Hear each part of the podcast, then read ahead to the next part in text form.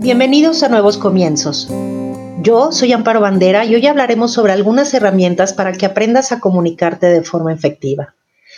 ¿Te has puesto a pensar alguna vez cómo son tus conversaciones? ¿Eres tú quien habla más? ¿La otra parte realmente comprende lo que estás tratando de explicarle o lo que le estás pidiendo? ¿Tu pareja o tus hijos sienten confianza para acercarse a ti para hablar sobre lo que les preocupa? ¿Se sienten seguros contigo? ¿Tus conversaciones son bidireccionales o son solo un monólogo? Empezamos con información útil que necesitas poner en práctica para cambiar tu comunicación. 1. Tus conversaciones deben tener una intención.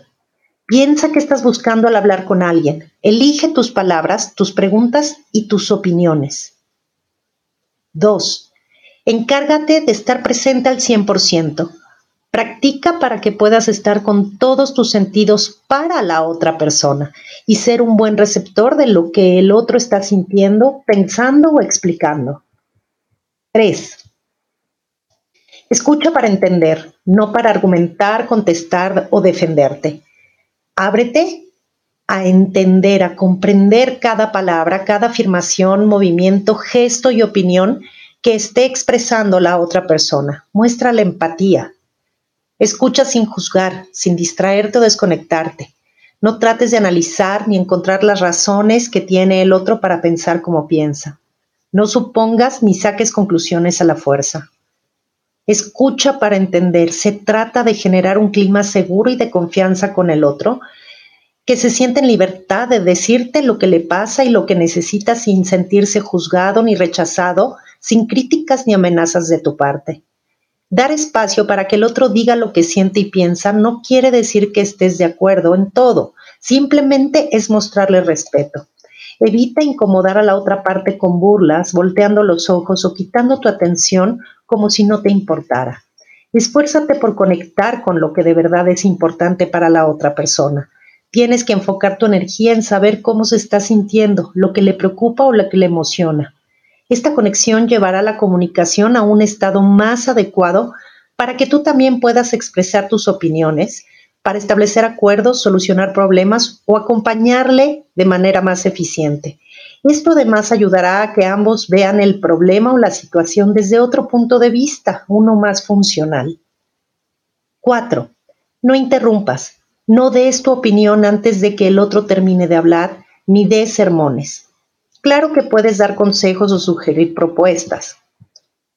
En el caso de tus hijos y equipo de trabajo, debes ser guía para obtener resultados específicos, pero tu intención no debe ser que el otro cambie o que piense exactamente igual que tú.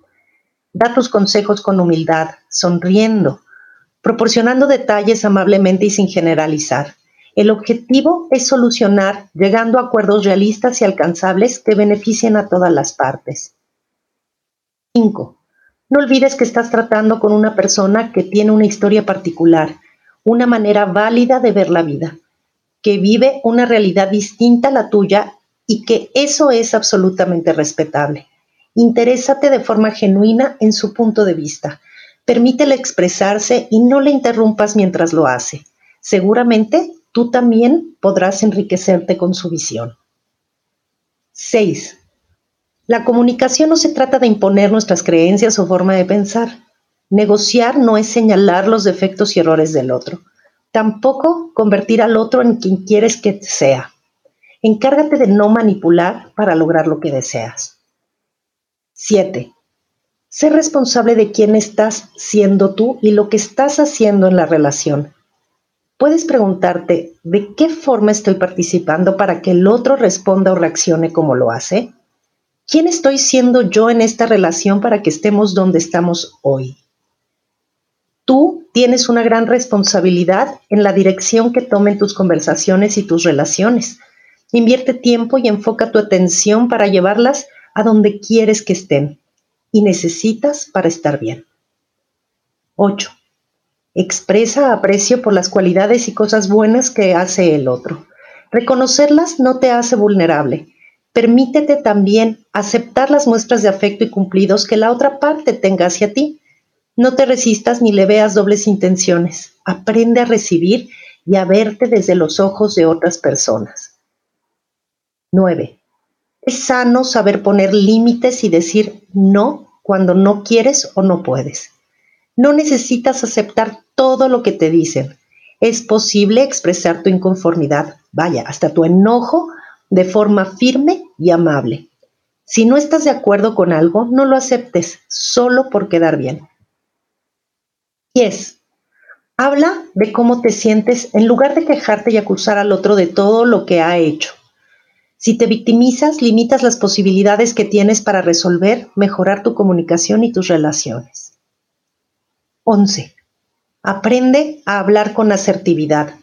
Puedes usar palabras y frases como pienso, siento, hagamos esto u aquello, quiero tal o cual cosa me gustaría que sucediera lo siguiente. También puedes preguntar cosas como ¿qué estás pensando? ¿Qué te parece? ¿Cómo crees que podemos resolver esto? Si te fijas, con esas palabras abres la posibilidad de negociar y llegar a acuerdos en lugar de pelear sin sentido por horas.